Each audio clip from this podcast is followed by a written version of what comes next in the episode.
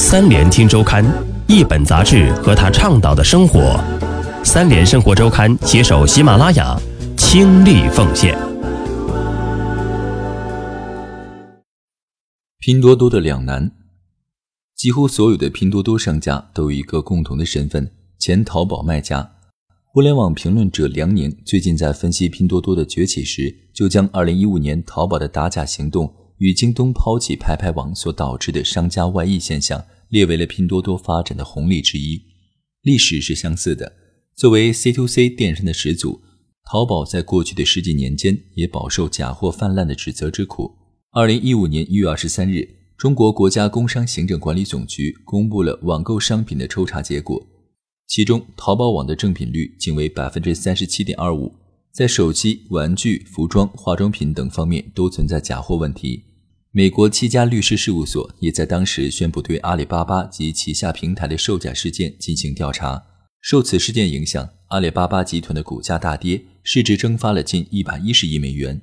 随即，阿里展开一场大规模的打假行动。据阿里透露，在二零一五年九月至二零一六年八月的十二个月里，阿里巴巴共撤下三点八亿个商品页面，关闭十八万间违规店铺和六百七十五家运营机构。也就是从这一年开始，猫哥这些中小商家明显感觉到，淘宝一方面在管理上越来越严，对售卖的品牌也要求有直接的授权书；另一方面，对中小商家的流量倾斜也越来越少，更支持天猫平台大型店铺的发展。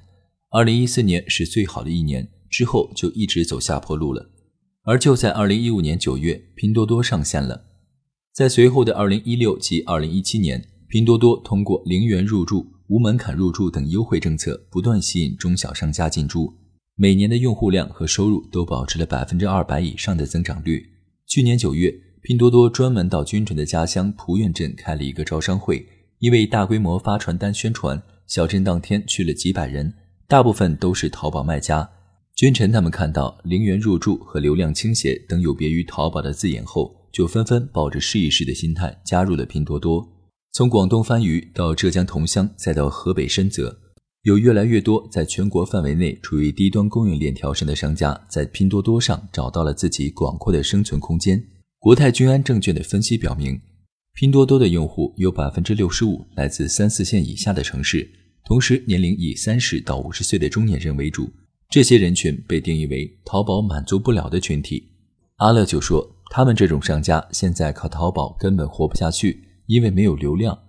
他自己开在淘宝上的店铺就很难搜到商品的浏览次数非常低。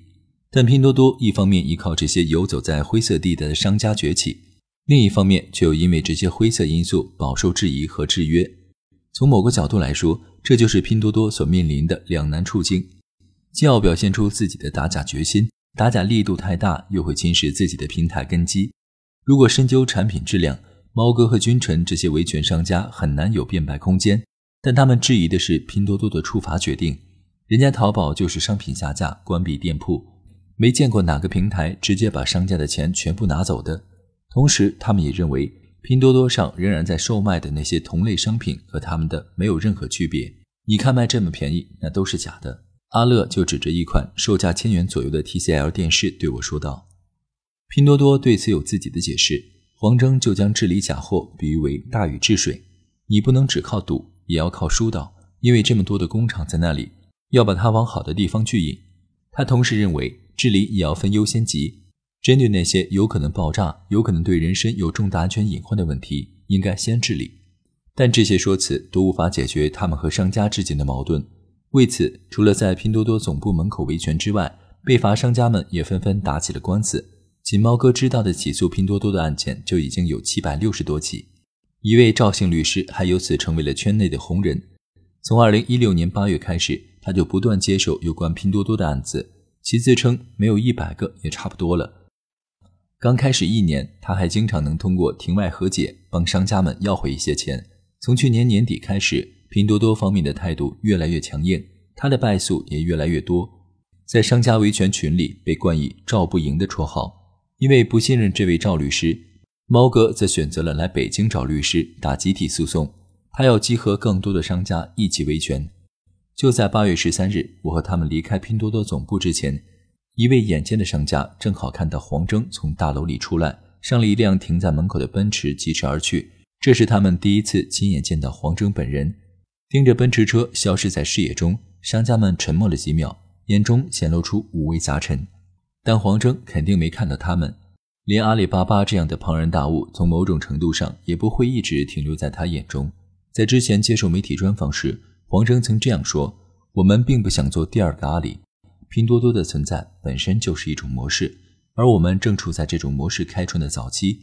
你可以说我 low，说我初级，但你无法忽视我。